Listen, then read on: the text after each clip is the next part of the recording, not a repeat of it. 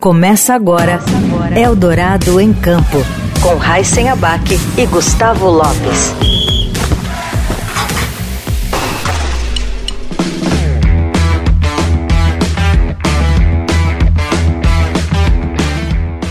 Olá, sejam bem-vindos ao Eldorado em Campo. Eu sou Gustavo Lopes e junto comigo está Raíssen Abac. Tudo bem, Raíssen? Tudo bem, Gustavo? Bom dia para todo mundo que nos acompanha na Eldorado. Bom, o nosso convidado é o primeiro atleta brasileiro a competir no badminton em edições olímpicas. Ele participou de, do Rio em 2016 e também Tóquio, que é 2020, mas aconteceu em 2021. Foi também campeão pan-americano em Lima em 2019 e recentemente conquistou o Guatemala International Challenger. Nascido e criado na comunidade da Chacrinha, na zona oeste do Rio de Janeiro, o atleta começou a jogar badminton com 3 anos de idade no quintal de casa. Hoje quem entra em campo com a gente, ou melhor, quem entra na quadra com a gente é o Igor Coelho. Tudo bem, Igor?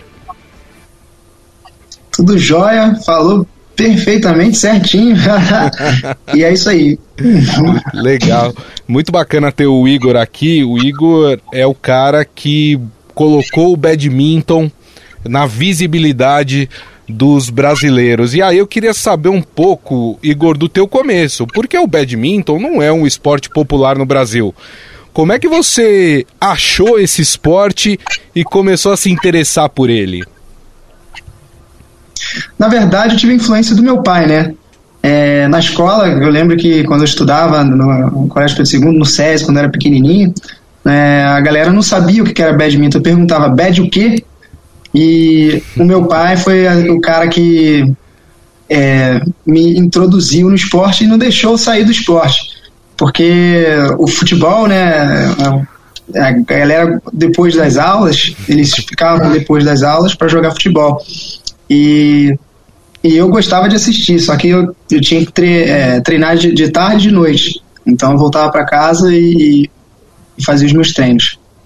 Comecei. É, é, com três anos e comecei e, e, também comecei muito cedo a viajar, a competir internacional.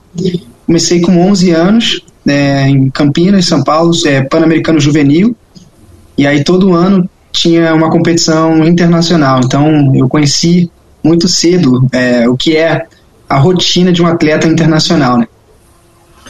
Bom, e com esse começar muito cedo, você já tem mais de 20 anos aí de experiência no, no badminton, mas eu queria saber, no início você ainda via como uma brincadeira de criança ou você já encarava como um esporte? Quando é que teve uma, essa sacada sua de que podia ser um esporte? Então, é, começou com uma, com uma brincadeira e no Rio, quando eu tinha 11 anos, teve os Jogos Pan-Americanos em 2007. É, e foi bem perto de casa, foi a 20 minutos da minha casa. Aí eu recebi um convite para ir lá assistir, né? Eu achei aquilo fantástico, irado, tipo ver um, o estádio, as luzes, os atletas com os uniformes do Brasil, do, da, do Canadá, dos Estados Unidos. E eu e depois eu voltei para casa e fiquei com aquilo na cabeça. Pô, caraca, olha que legal, acho que eu posso chegar nesse, nesse tipo de competição.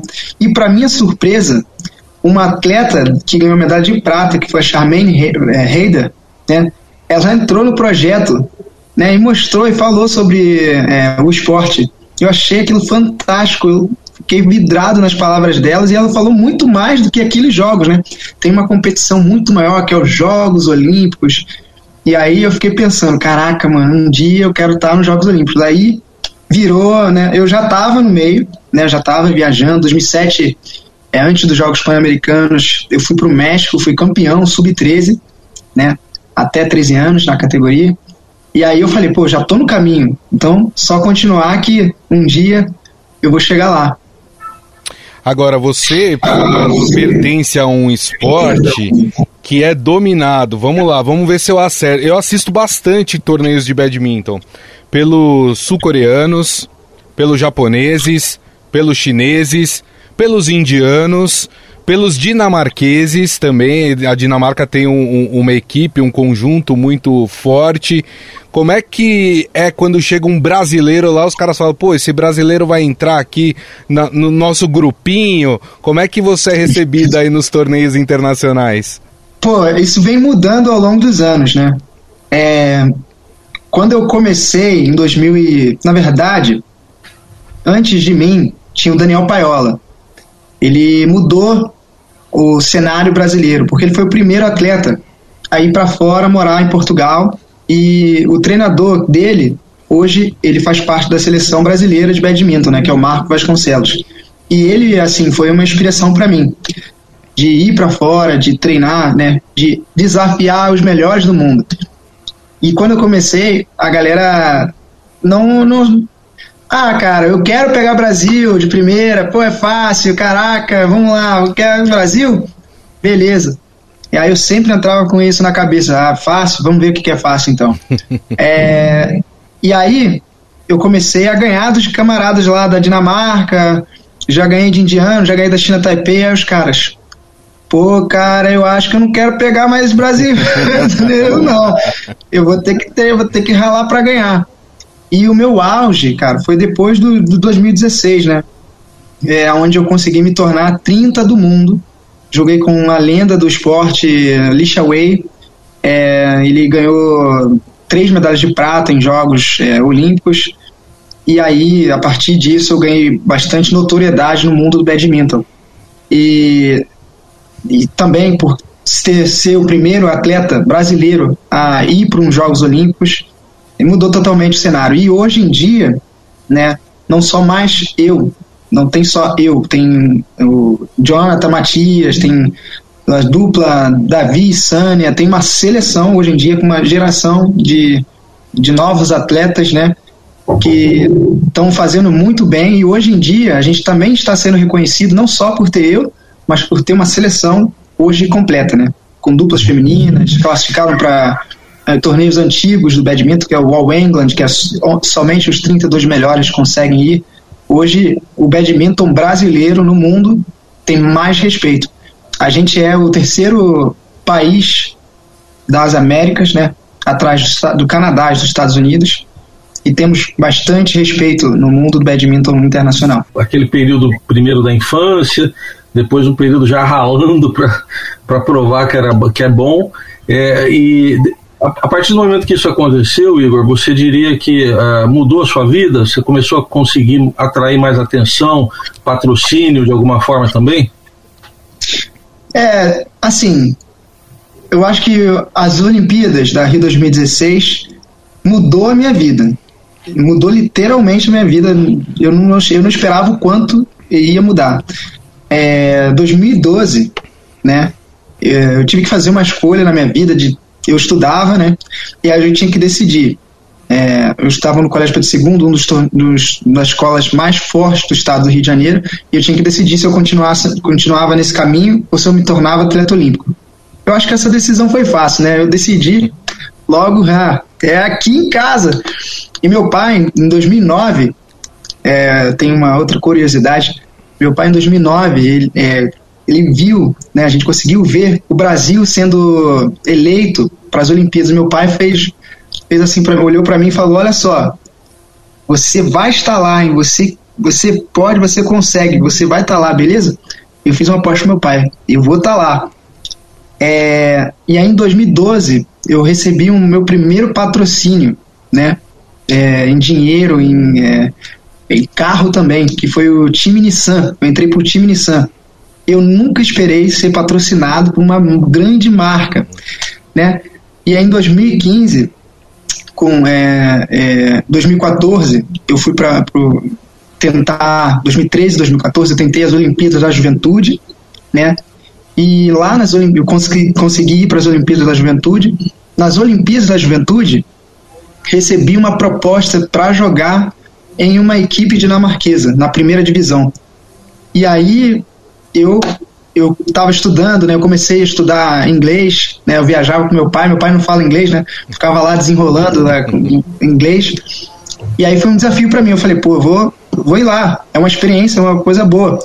fui lá, morei três meses lá. E, cara, é, quando eu voltei, eu, eu também tive um apoio da minha marca de raquete, fui patrocinado pela marca de raquete. É, entrei pro time Claro, é, entrei, a Lanza me patrocinou, tive quatro, cinco patrocinadores Uau. só para ir para os Jogos Olímpicos da Rio 2016.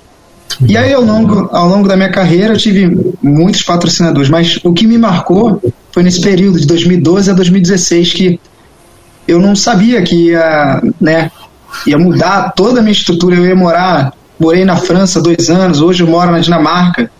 É, hoje eu falo inglês, francês, espanhol, estou é, aprendendo dinamarquês mudou totalmente minha, minha, minha perspectiva de vida, né? Saí da chacrinha e hoje morando fora, falando outras línguas, me virando, né? E, e, como é que foi essa experiência sua na Europa? Quer dizer, um carioca saindo do calor de 40 graus do Rio de Janeiro e indo morar na Dinamarca, que não é lá o país mais quente do mundo, né? Pô, cara, foi muito engraçado. É... Primeiro de tudo, quando eu saí de casa, eu não sabia lavar uma roupa, eu não sabia cozinhar, eu não sabia nada, eu não sabia nada. Tudo, tudo meus pais faziam para mim, né? E aí foi muito engraçado, porque as minhas primeiras comidas eu, eu não comia. Eu comprava comida e, e, e, é, e, eu não tinha muito dinheiro, eu não tinha cartão né, na época. Era é, a, uma pessoa que me ajudava, né? Ela colocou dois mil euros em um envelope e eu, tive, eu tinha que ficar andando com esse envelope para não, não perder esse dinheiro e não, e não podia gastar tudo, porque eu estava sozinho lá. É, aí eu comprei comida de um mês, né? Fui no mercado, comprei comida de um mês. Não cozinhei porque eu não sabia cozinhar e estragou. Eu tive que comprar de novo. É, eu vi comida no YouTube, como é que se fazia arroz. Comi muitas vezes arroz papado, arroz salgado, arroz sem sal, é, macarrão é, duro é, ou, sabe, quando cozinha demais. Mas aprendi, eu tô vivo, isso eu conto com orgulho que hoje em dia é, valeu a pena tudo que eu fiz e eu faria tudo de novo se tivesse a chance. Legal. Bem legal. É, você fala, parece que com carinho aí da, de onde você nasceu, né? Que é a Chacrinha, você falou que você saiu de lá, mas parece que Chacrinha acho que não saiu de você. Que, que lembrança que você tem, assim, de lá, você volta lá ainda, enfim. O que, que representa aquela chacrinha para você lá no Rio? Pô, é, é. Dá até arrepio de falar, porque é a minha casa. É onde eu conheço, cresci lá, né? As pessoas. Vi muitos aqui da, atletas da seleção me viram jogar lá. É, hoje são exemplo também, né? E os meus pais moram lá também. Casei com, com a minha esposa que mora no, no morro vizinho, né? Batu, uhum. hoje ela mora comigo na Dinamarca. É, e o que eu, quando eu volto para lá, eu quero que as pessoas sejam iguais iguais a mim. Não no sentido de ser campeão de badminton somente, mas campeões na vida, sabe? Ter é, é, outros olhares. Porque é possível, sabe? Se você se dedicar, se você sonhar eu comecei, quando eu comecei a jogar, eu tinha que costurar a raquete. É, quando a corda arrebentava, a gente tinha que amarrar, a gente tinha que colar a peteca, o super bonde. A gente jogava no chão descalço, é, descalço para salvar o tênis para jogar os torneios é, e mais importantes, para ter tênis para jogar. É, e hoje, né, a condição melhorou, né, hoje tem apoio, tem, tem tênis, mas eu, é, eu sei o quanto é difícil né, ter a oportunidade, mas quando tem, a gente tem que agarrar as oportunidades com o coração. E é isso que eu falo para eles: olha, eu agarrei todas as oportunidades que apareceram no meu caminho e hoje eu sou atleta olímpico. Mas, na vida, se você tiver a oportunidade de passar por uma faculdade, UFRJ, e se tiver a oportunidade de uma bolsa nos, nos Estados Unidos, se você não souber, cara, tenta, vai lá, arrisca. Porque se não der certo, pelo menos vai ter a experiência, sabe? Vai ser um aprendizado e você vai ser campeão na vida. Não é somente badminton, porque no, na, na chacrinha tem dois caminhos, né? O caminho do bem, o caminho do trabalho, e aquele caminho que é o do tráfico, é o caminho errado, né? E a gente quer que a gente nem todos, né, vão ouvir, nem todos. Eu teve muitos amigos meus que foram, é, morreram, né? é, nesse caminho das drogas. Mas a maioria deles conseguem ser campeões. Eu já, eu já vi é, professores né, se formando, é, administradores, pilotos de avião e assim vai. Uma coisa que você falou que é muito interessante, o Igor, é, é, o exemplo, né? Você hoje é um exemplo para quem tá lá. Né? As pessoas olham falam, pô, o Igor batalhou, o Igor seguiu o caminho certo e o Igor conseguiu vencer dentro daquilo que ele, que ele queria. Mas isso também é, só é possível, né? Por causa de projetos sociais que auxiliam essas pessoas, dão estudo para essas pessoas, é, ensinam o esporte para essas pessoas. É, eu queria que você falasse um pouco sobre a importância dos projetos sociais, principalmente em comunidades carentes. É, eles educam, né? É, educação. É, às vezes tem pessoas que não têm o que comer em casa. É uma maneira de também de comer, ter o que comer. É, lá no, no, no, projeto meu pai, por exemplo, além do badminton, hoje não, não mais, porque a gente perdeu bastante apoio. É, mas tinha é, reforço escolar, tinha matemática, tinha português, tinha aula de informática, tinha é, o pré-vestibular. A minha esposa, inclusive, ela fez o pré-vestibular e conseguiu passar para a UERJ, né, uma faculdade boa no, no, Rio de Janeiro, de nome. E, e que tem oportunidade, né? Porque tem muitas pessoas de fora, por exemplo, é, tem pessoas que é, tem esse é, quer falar outra língua, quer falar outra língua, e tem pessoas que vêm de fora visitar o projeto e é uma oportunidade de, de, né, de conhecer outras pessoas. É o proje os projetos sociais também, o projeto do meu pai, dá essa oportunidade também de conhecer outras culturas, né, através do esporte. E, de ir para São Paulo, são Paulo é diferente do Rio, né? Ir, ir para Bahia, ir para os nacionais. E quando você se dedica, né, no esporte, você consegue também se classificar para outros países, né? Você vai para para Peru e tem gente lá nos Estados Unidos agora, inclusive meu pai está lá, né, no mundial juvenil. Então o projeto social ele é, muda a realidade das pessoas que estão na, na, na, na comunidade, nas favelas. Uhum. É, não tem muita, não tem, as oportunidades não são iguais. As pessoas que moram nas favelas, elas não estão lá porque elas querem estar lá, porque elas não têm oportunidade, não têm dinheiro para sair de lá. E os projetos sociais, eles ajudam, a, a, educam, né? Educam a você a olhar outras perspectivas, te dão opções para você ser alguém na vida. Você falou em, em, perda de apoio, né? Explica pra gente o, o que, que pode ser feito, o que, que vocês precisam, de que por que, que não está tendo esse apoio, como é que pode se ajudar para ter cada vez mais projetos sociais desse tipo? Então, é, o apoio eu acredito que é, pandemia, é, antes, no 2016, a gente tinha a Nissan. A Nissan era responsável, além do projeto né, do, do do esporte, ela era responsável pela parte educacional do projeto. Aí acabou em 2016, 2017, é, mudou o foco da empresa e eles pararam de, de apoiar. Aí na, teve o projeto Light, que durou 10, 10, é, 10 meses, só que eles entraram em falência, se não me engano. Eles tiveram um problema financeiro e aí meu pai perdeu apoio total. Eles apoiavam só o, a parte do esporte. Mas o, a gente nunca conseguiu recuperar a parte educacional, que é um dos pilares, eu acho que é o mais importante.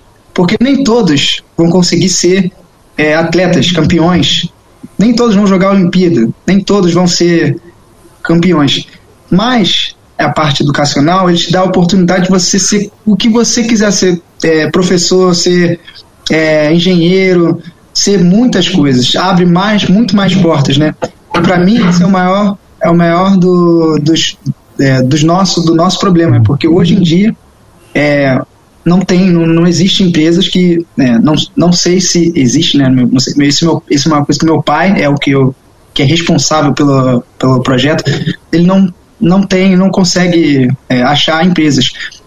É, tem, temos é, doadores, né, que é a Ryzen Care, tem umas pessoas que moram nos Estados Unidos, que inclusive alguns deles que vêm de faculdade, eles vêm ver a, a nossa realidade, ver que, que eles também são de, de comunidade lá, eles, eles vêm, né, tem, eles se inspiram, né, vendo a, a, a nossa realidade e, e ajudam, né?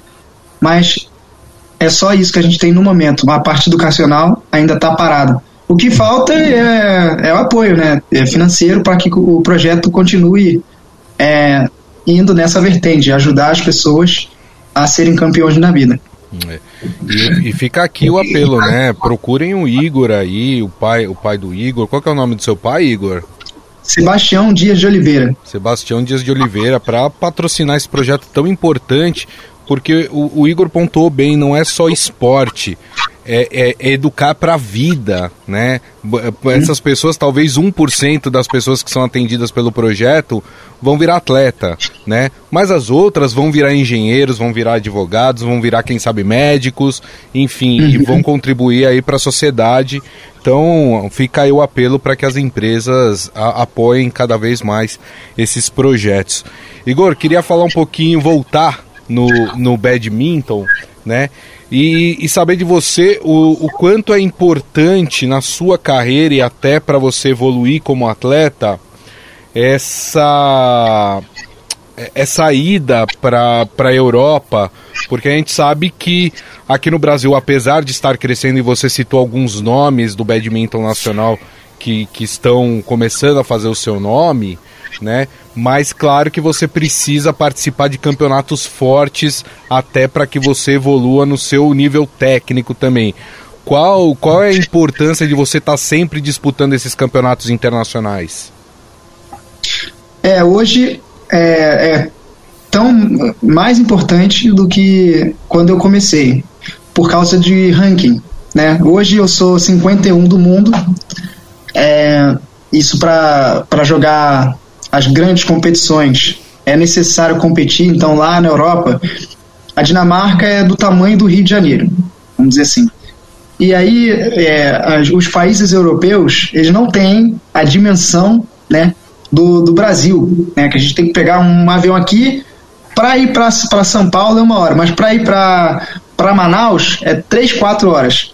Lá, é, a, é, eu saindo da Dinamarca indo para uma França, é uma hora, uma hora e meia, é como se fosse Rio São Paulo. E tem muitas competições em todo, quase todos os países da Europa tem competição. É, então, essa é a vantagem né, é, de estar tá na Europa e no Brasil, né, a gente tem que é, de se deslocar é, bastante. A outra, é, eu, eu tive uma oportunidade de jogar pela Liga Dinamarquesa, que é a Liga Dinamarquesa, ela é uma das mais fortes da Europa e do mundo tem jogadores é, do, do, da minha 50, né, 60 nessa, nessa faixa, até 20, 15 do mundo. O Axelsen, que hoje é número 1 um do mundo, também jogou essa liga. Ou seja, é, eles têm é, uma organização de equipes, campeonatos é, nacionais por equipes, né, onde joga dupla, simples e monta. Eles compram jogadores para montar a, o, a liga, o, o clube, o time mais forte para ganhar a Liga Nacional. E isso é muito bom para treinar. Imagina você treinar e conseguir jogar com um top 15 mundial. E aí você na semana seguinte você viaja para um torneio e você consegue né, performar muito melhor por causa do, do, do nível de treino. Né? Você treina, joga, treina, joga e vai para grandes competições já preparado. No Brasil a gente não tem essa condição é, ainda. Estamos crescendo, mas não tem muito, não tem sistema de liga porque também não tem muito dinheiro envolvido, não tem, não tem, é, eles têm um, um departamento só para isso, só para as ligas e nacional é uma outra é, seleção é uma outro é outro departamento eles são mais organizados porque eles também têm apoio né? Eles têm bastante apoio. A Dinamarca é um dos melhores países do mundo no esporte. E a gente está começando a ser uma referência a gente está conseguindo viajar mais. A gente, ano passado, e para esse ano, a gente conseguiu jogar mais seis torneios. É, a gente está no caminho, a gente está no caminho, mas vai levar um tempo para a gente conseguir chegar onde é, eles estão. Bom, e, e, a busca de uma vaga para a Olimpíada? Conta para gente os próximos passos, o que, que você está projetando daqui até a Olimpíada, que é no ano que vem. Para as Olimpíadas, eu já estou a oito posições né, do, do segundo colocado, que é o Jonathan Matias atualmente. Então eu tenho grandes chances de estar em, em Paris. É, meu objetivo como em Tóquio. Em Tóquio é engraçado que eu fui campeão dos, do, dos Jogos Pan-Americanos e eu estava indo numa uma vibe muito boa, estava indo bem. É, só que a pandemia estragou os meus, estragou os meus planos, porque piorou tudo. E aí eu tive que. Eu engordei, eu pensei que não ia ter jogos, eu fiquei mal da, é, mentalmente. É, eu descobri que tinha que fazer uma cirurgia. E aí passou um ano voltou os Jogos Olímpicos e aí eu tava, não estava preparado para estar por vir. Atualmente eu vou conseguir voltar com o meu nível, né, eu consegui voltar com a minha mente. Eu acho que os três últimos anos que eu joguei me preparou para esse momento. Hoje eu sou 51, mas já fui 43. O ranking sempre balança. E para os Jogos Olímpicos, o que eu quero é sair da fase de grupos e tentar a primeira medalha olímpica do Brasil é, no badminton.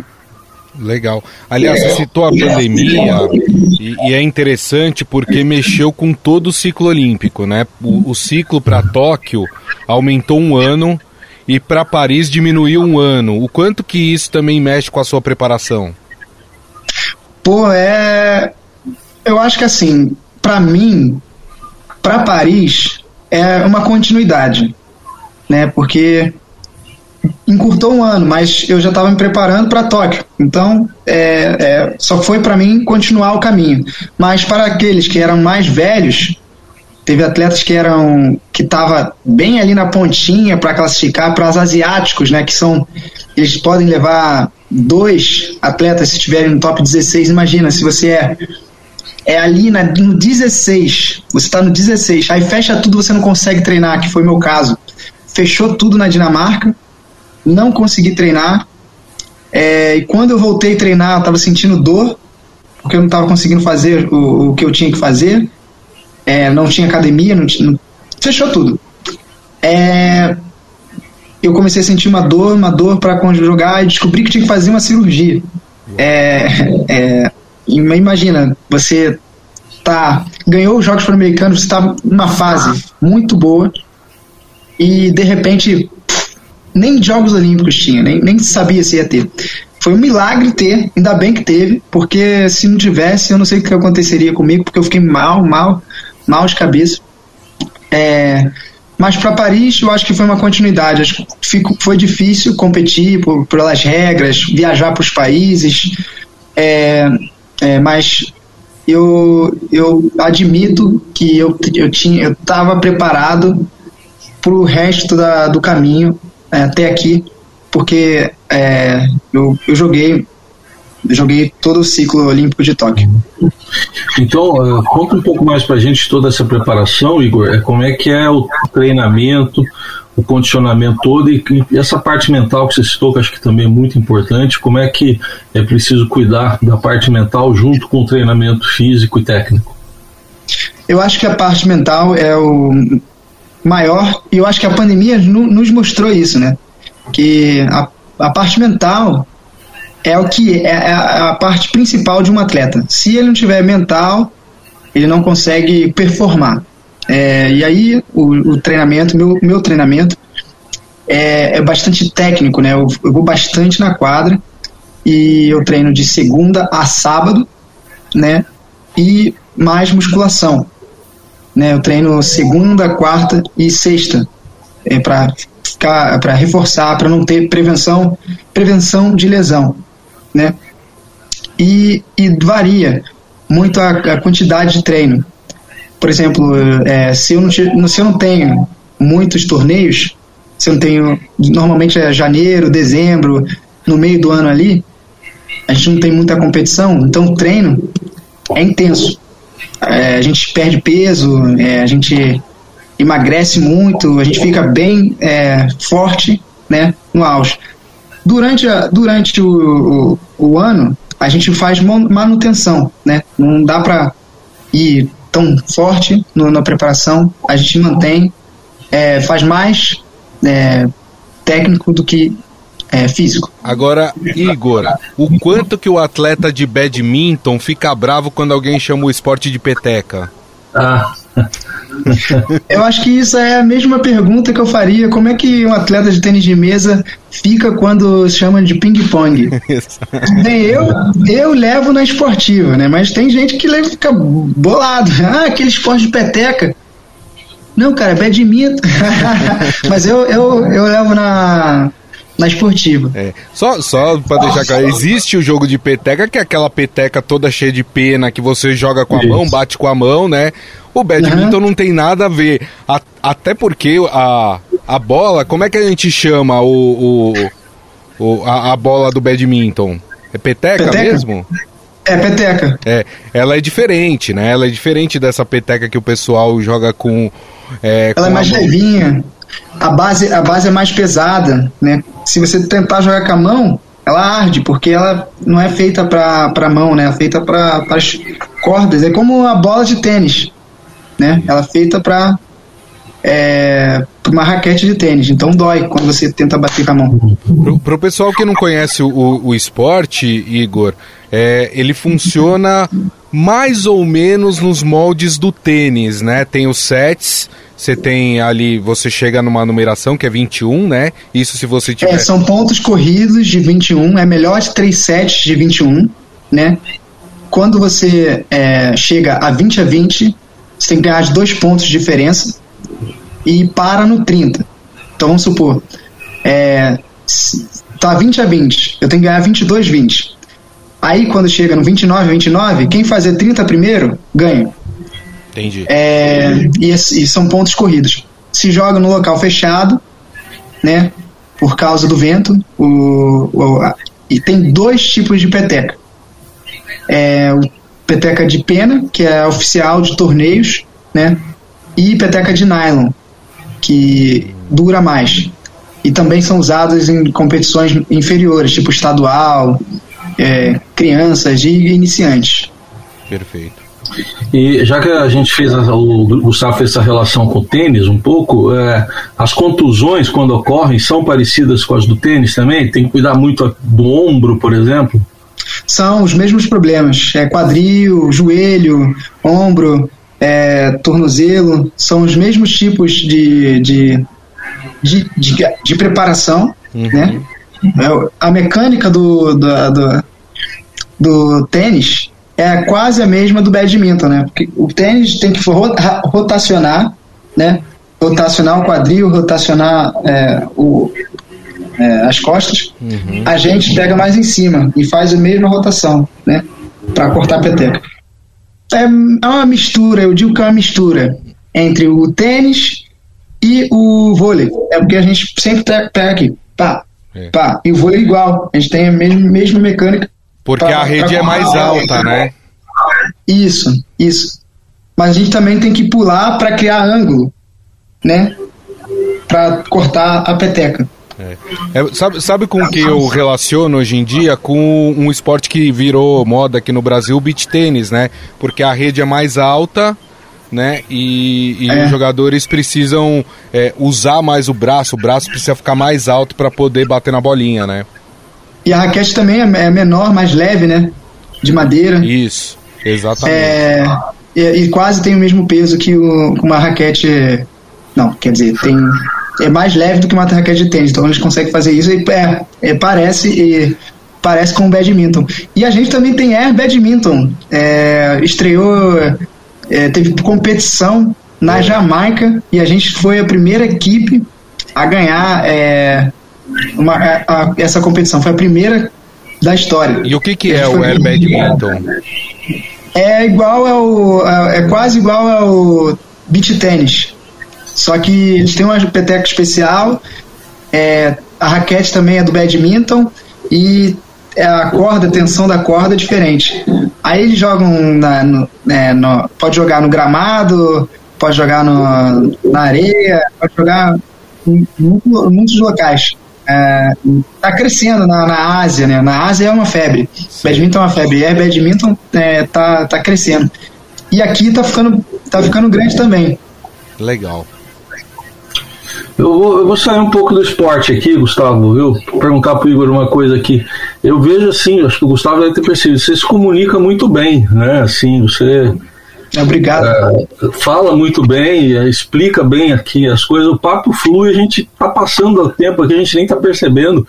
É, como é que você, você cuida disso aí também ou é natural? Assim? Você tem muita desenvoltura aí para falar? Então, é, na verdade tive muito treinamento, né? É, no início né, não era comum. Na verdade, quando eu era criança, eu, eu, eu gostava muito, né? Eu, eu, tive a oportunidade de aparecer na TV.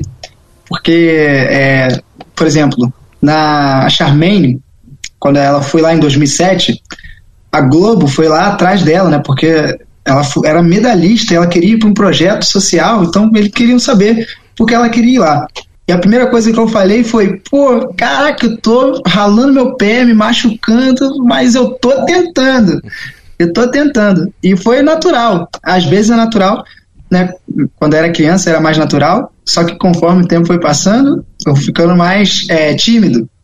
E aí lá no time Nissan, é, tinha um, é, o patrocínio, um dos patrocínios, é, era aprender a se comunicar, porque muitos atletas não eram, não tinham patrocínios porque eles não sabiam se expressar, não sabiam falar, eram tímidos.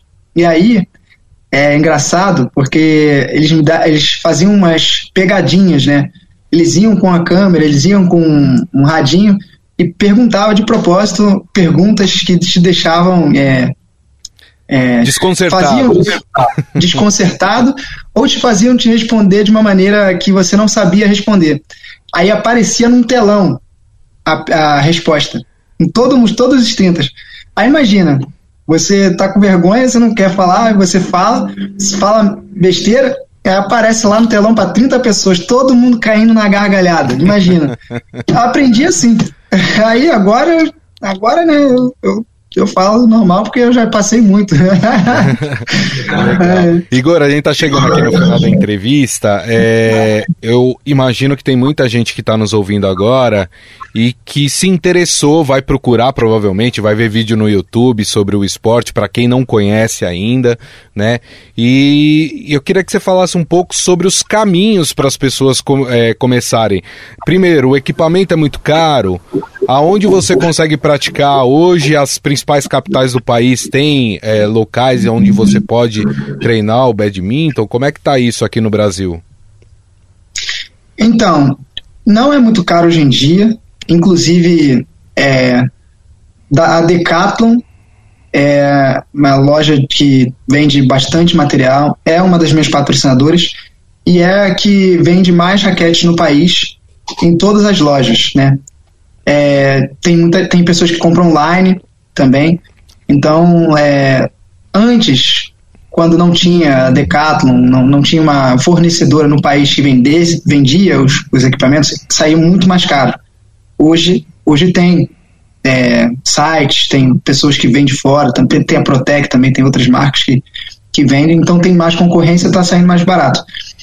É, Para aqueles que querem jogar por diversão, eu recomendo é, aqueles que têm é, um kit, tem um kit que custa 300 reais, vem quatro raquetes e duas bolinhas.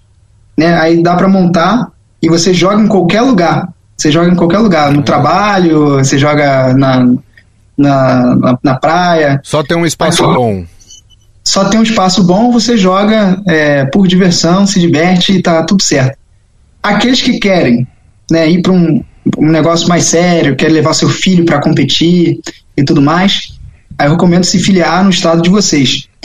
Nas, no site da CBBD, né, tem, é, você tem que entrar lá em filiações, você vai ver que tem muitos estados, muitos clubes, e aí é, eu recomendo você pesquisar, tem no Google também, pesquisar é, equipes sérias né, que fazem que vocês é, filiem, filiem-se, paguem a inscrição e você pode levar seus filhos a competir, né, a evoluir, fazer o caminho todo até chegar a uma seleção brasileira, até chegar a um campeonato pan-americano.